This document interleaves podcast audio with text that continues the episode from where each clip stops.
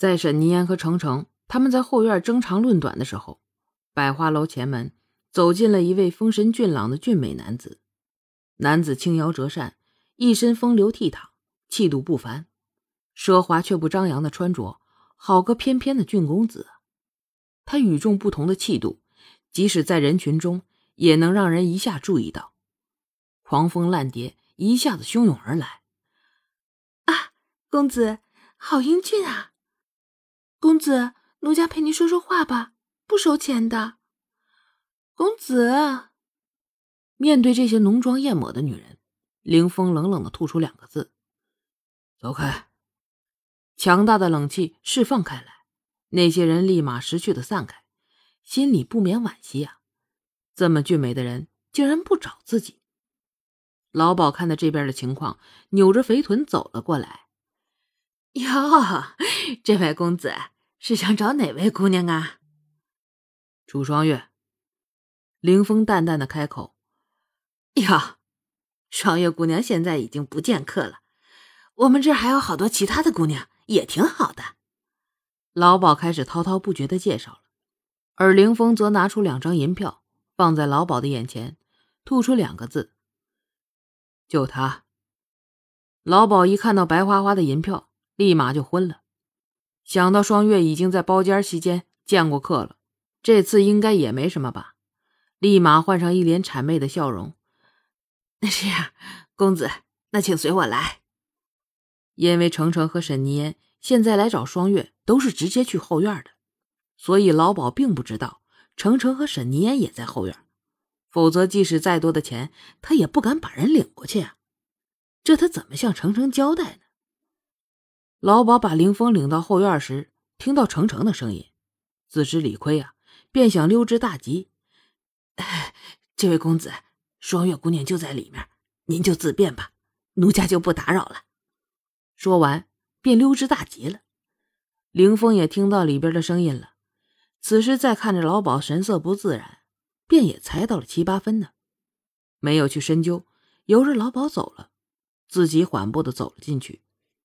我说：“程程，你也为双月考虑一下，你要顾及她的名节，就不能这样对她。”沈念知道伤害了双月，不好再和双月争执，把矛头转向了程程。沈念，我和月儿的事儿还轮不到你插手。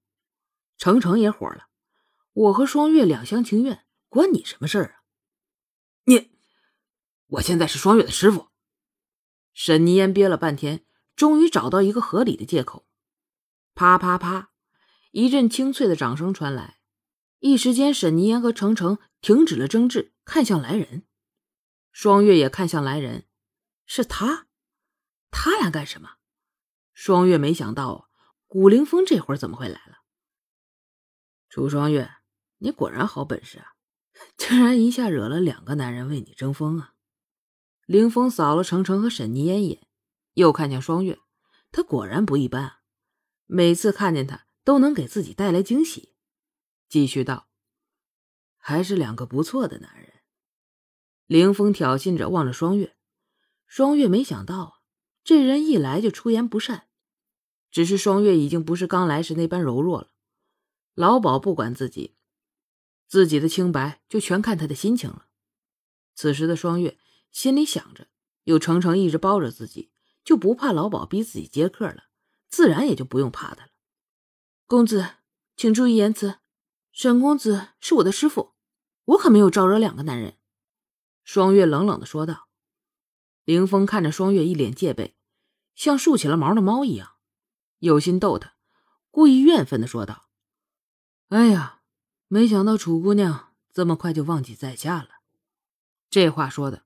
双月一阵的莫名啊，他是告诉过自己他的名字，可是至于吗？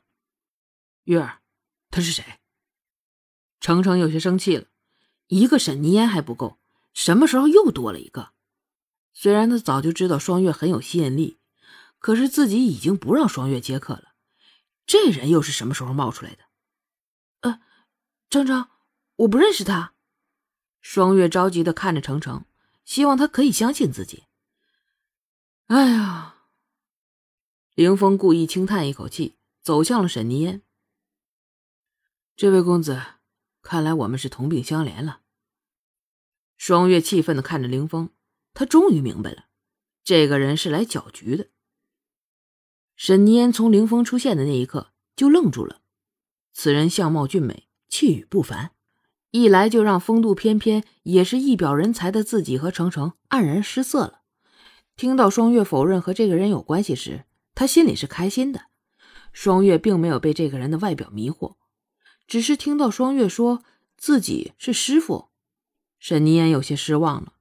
在他心中，只承认与程程有关系。看到双月望着程程的眼神，沈凝烟真的好嫉妒啊！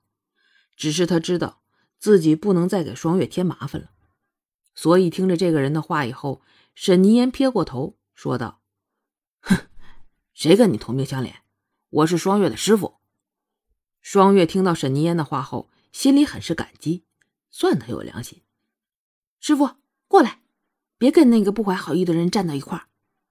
双月说完，看着沈凝烟走向了自己，得意的睨着凌风，那眼神好像在说：“怎么样，任你怎么样挑拨，他们依然站在我这边。”凌风看着双月得意的笑，更觉得此女有趣了。只是看到他与两个人亲近，心中莫名的不满。只是想到这饭要跟人抢着吃才有味儿啊！如今有两个人都在抢，那这饭肯定是更可口的。一定是自己的占有欲在作祟吧？